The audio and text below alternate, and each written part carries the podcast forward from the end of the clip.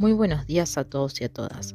Nosotras somos Ariadna Coppola, Kimberly Morales y Luz Abigail Sardinas. En este episodio intentaremos transmitir nuestra mirada sobre cómo distintos autores logran dar su enfoque sobre la pandemia que aún nos toca transitar.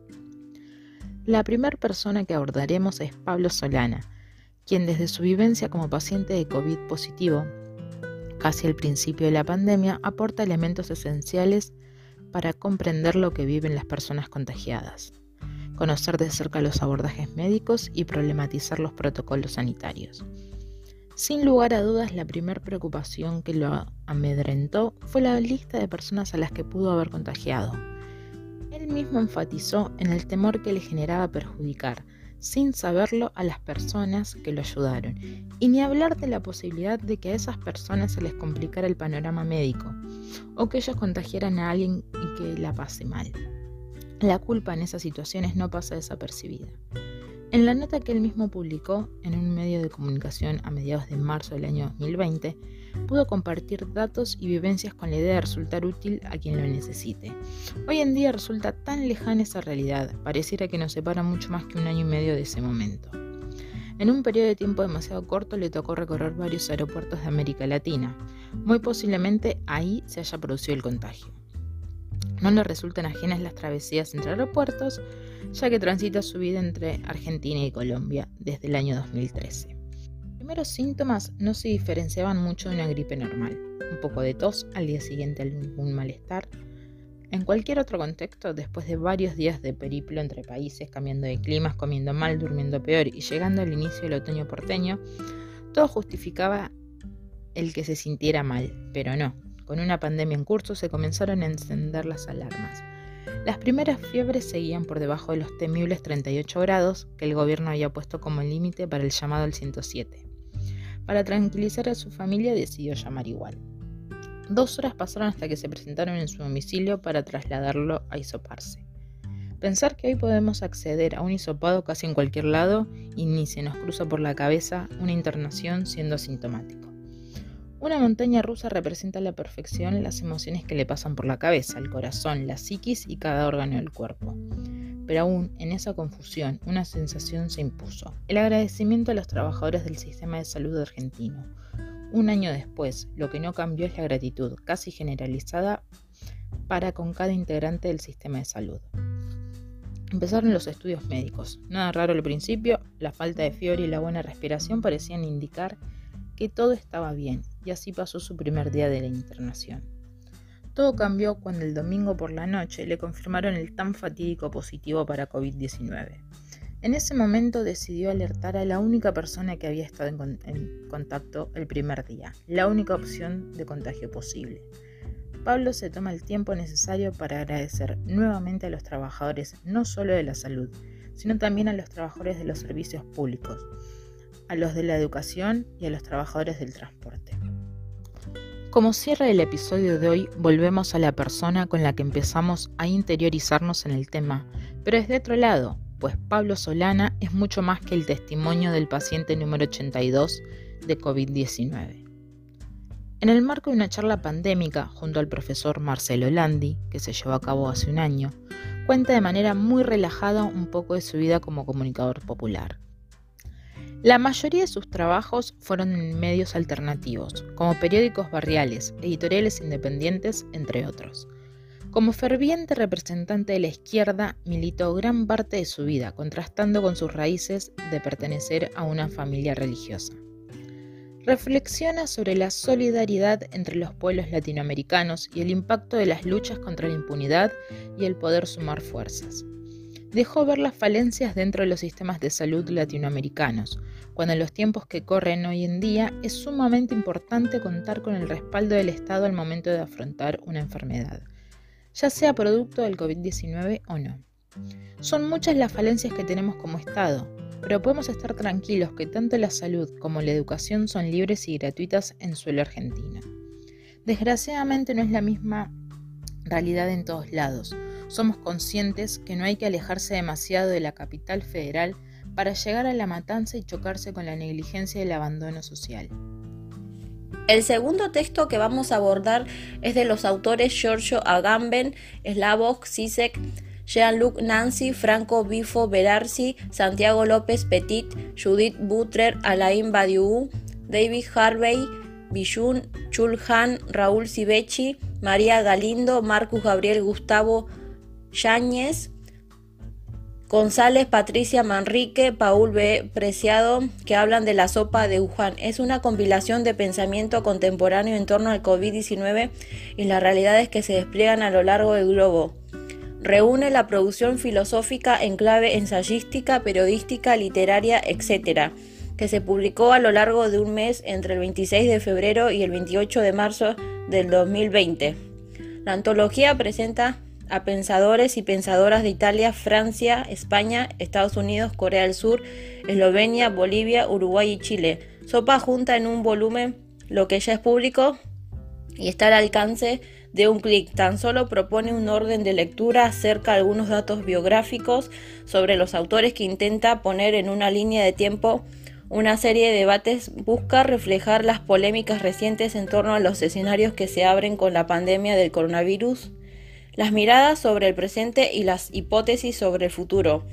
ASPO, Aislamiento Social Preventivo y Obligatorio, es una iniciativa editorial que se propone perdurar mientras se viva en cuarentena. Es un punto de fuga creativo ante la infodemia, la paranoia y la distancia lasciva autoimpuesta como política de resguardo ante un peligro invisible. Por otro lado, metiéndonos más en la educación, Carola Galossi, maestra y preceptora del Jardín de Infantes número 34 en San Carlos de Bariloche, nos cuenta las diferentes estrategias que tuvieron que usar para acercarse a toda su comunidad en tiempos de cuarentena, a los niños y niñas de entre 4 y 5 años. El cambio, tanto para ellas como los alumnos y la familia, pasar de la presencialidad a la virtualidad, a la incorporación de los medios de comunicación, no fue nada fácil. Cuando fueron viendo que algunas familias tenían teléfonos y otras escuchaban la radio, fueron pensando en las diferentes formas de poder llegar, generando así intercambios distintos donde contaban de manera oral contenidos cortos como rimas, poesías y cuentos para llegar por varias vías, entre ellas los grupos de WhatsApp, la radio y la televisión. En cuanto al equipo docente, los directivos buscan de todos lados la posibilidad de poder llegar a los niños a través de una videollamada, llamada telefónica, estar en contacto siempre y no perder esa comunicación, sin importar el momento difícil que estamos pasando, poder encontrar una solución en lo posible ver videos de cómo aprender a usar Zoom y las diferentes aplicaciones. Que esa capacidad que se les fue dada, ellas la puedan poner en práctica, así los niños y también las familias se sientan acompañadas en un momento tan difícil. Estamos acostumbrados a tener una particular mirada sobre el mundo y en ocasiones nuestra forma de pensar nos parece inobjetable. Sin embargo, ¿qué sustenta nuestras ideas? ¿Hay una sola forma de pensar la realidad o el estado de las cosas? El filósofo argentino Darío Stanriver desarrolla, problematiza y pone en tensión diferentes supuestos sobre la teoría, la belleza, el amor, la felicidad, la identidad y otros temas. La modernidad es una actitud frente a las cosas. El hombre se hace cargo de la construcción del sentido de la realidad. Por eso, es que es una actitud de ruptura frente a cualquier tipo de imposición externa, actitud de siempre mirar hacia adelante y apostar a un mundo nuevo. El impulso de querer ser original, de creación de lo nuevo. El hombre que cree que puede transformar la realidad, pero ¿puede? Pensar la modernidad es pensar el tiempo, es pensar el hoy, el instante y tal vez es pensar el mañana pero un mañana no demasiado lejano, un futuro próximo, un casi después del hoy.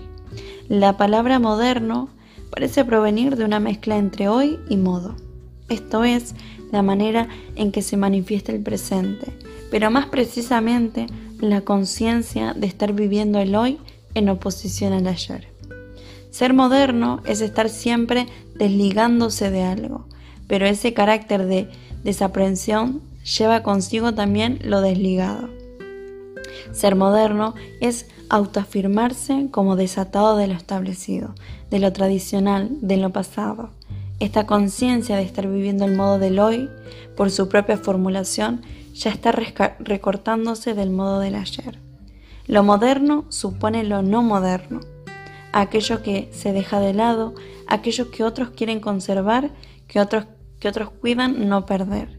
Por eso lo moderno es revolucionario, porque crea a partir de una destrucción, porque avanza sobre la necesidad de arruinar, de hacer ruina con lo que hay. Por eso lo moderno es proyección hacia el futuro, es mejora, porque transforma decididamente en pasado aquello que se da en el presente. O mejor dicho, la verdadera pelea de lo moderno no es contra el pasado, sino contra el presente. Pero entonces, ¿qué es la posmodernidad? ¿Una época? ¿Una nueva sensibilidad? ¿Es un acto de ruptura para con la modernidad o es el fin de lo moderno? El posmodernismo vendría a darle un cauce posible a las grandes luchas por lo imposible, porque entiende que detrás de las grandes causas se esconden intereses o dogmas que traicionan el espíritu mismo de la utopía. Si la modernidad es la búsqueda de la novedad y la posmodernidad agotamiento, la posmodernidad no puede proponer sentidos nuevos, ya que si no quedaría atrapada en la lógica de lo moderno. No hay que confundir posmodernidad con antimodernidad. No se trata de volver al mundo donde el hombre no era libre, sino que se trata de poder profundizar esa libertad. El problema no está en que el hombre se haya, hecho cargo del sentido que le da a las cosas, sino de querer imponer su sentido único que solo responde al interés de algunos. Vivimos tiempos modernos o posmodernos, da igual. Lo que importa es que el hombre pueda seguir profundizando su proyecto de emancipación de toda atadura, de todo dogma, de toda imposición. Como cierre del episodio de hoy, volvemos a la persona con la que empezamos a interiorizarnos en el tema, pero desde otro lado, pues Pablo Solana es mucho más que el testimonio del paciente número 82 de COVID-19. En el marco de una charla pandémica junto al profesor Marcelo Landi, que se llevó a cabo hace un año, cuenta de manera muy relajada un poco de su vida como comunicador popular. La mayoría de sus trabajos fueron en medios alternativos, como periódicos barriales, editoriales independientes, entre otros. Como ferviente representante de la izquierda, militó gran parte de su vida, contrastando con sus raíces de pertenecer a una familia religiosa reflexiona sobre la solidaridad entre los pueblos latinoamericanos y el impacto de las luchas contra la impunidad y el poder sumar fuerzas. Dejó ver las falencias dentro de los sistemas de salud latinoamericanos, cuando en los tiempos que corren hoy en día es sumamente importante contar con el respaldo del Estado al momento de afrontar una enfermedad, ya sea producto del COVID-19 o no. Son muchas las falencias que tenemos como Estado, pero podemos estar tranquilos que tanto la salud como la educación son libres y gratuitas en suelo argentino. Desgraciadamente no es la misma realidad en todos lados. Somos conscientes que no hay que alejarse demasiado de la capital federal para llegar a la matanza y chocarse con la negligencia y el abandono social. Hay un Estado que se propicia en cuanto a la garantía de ciertos derechos, de ciertas necesidades básicas de la población y como entiende el Estado los Kirchner y ahora Alberto Fernández y como lo entendían Menem y Macri, la dictadura de diferencia política en la historia contemporánea sobre el Estado hay otra valoración que toda esta huida internacional y bisagra histórica que estamos transitando también sobre todo los primeros meses, marzo y abril, donde claramente se había generado un consenso hasta la base social de esta derecha neoliberal. Si no hay un gobierno que aplica algunos subsidios que van a querer dar con dificultades a ayudas a las empresas a pagar sueldos, no hay un Estado que plantee una política de acompañamiento de subsidios. Hay un Estado que puede interpelar y cada tanto reciben presión de movimientos sociales o tienen que criticar alguna política porque no puedes desentender demasiado una cuestión social. Eso también es un Estado que cobra un nuevo rol, no es nuevo, pero si se encuentra con la posibilidad de reelegir y limarse si se hacen las cosas bien en este contexto. Ahora si se sigue pagándole mal al personal de salud, si la IFE, el ingreso familiar de emergencia, se descontinúa como ya pasa en el mes 5, vamos para el mes 6 y se habrá cobrado tres veces, eso da una cuenta de 10 mil pesos en seis meses por familia y eso da una ayuda social que deja mucho que desear. No alcanza con esta política, pero acá hay Estado que se le puede interpelar de alguna forma, responde que difícil se hace sin poder movilizar y uno reclamaba el aumento al ingreso social complementario, asignación familiar por hijo. Hay políticas sociales que están más o menos legitimados, pero que están muy devaluadas por la realidad social y por la propia inflación. Hemos llegado al final del episodio del día, esperamos que les haya gustado y haber generado alguna reflexión acerca de los temas abordados. Muchas gracias por su atención, que tengan un muy lindo día y hasta la próxima.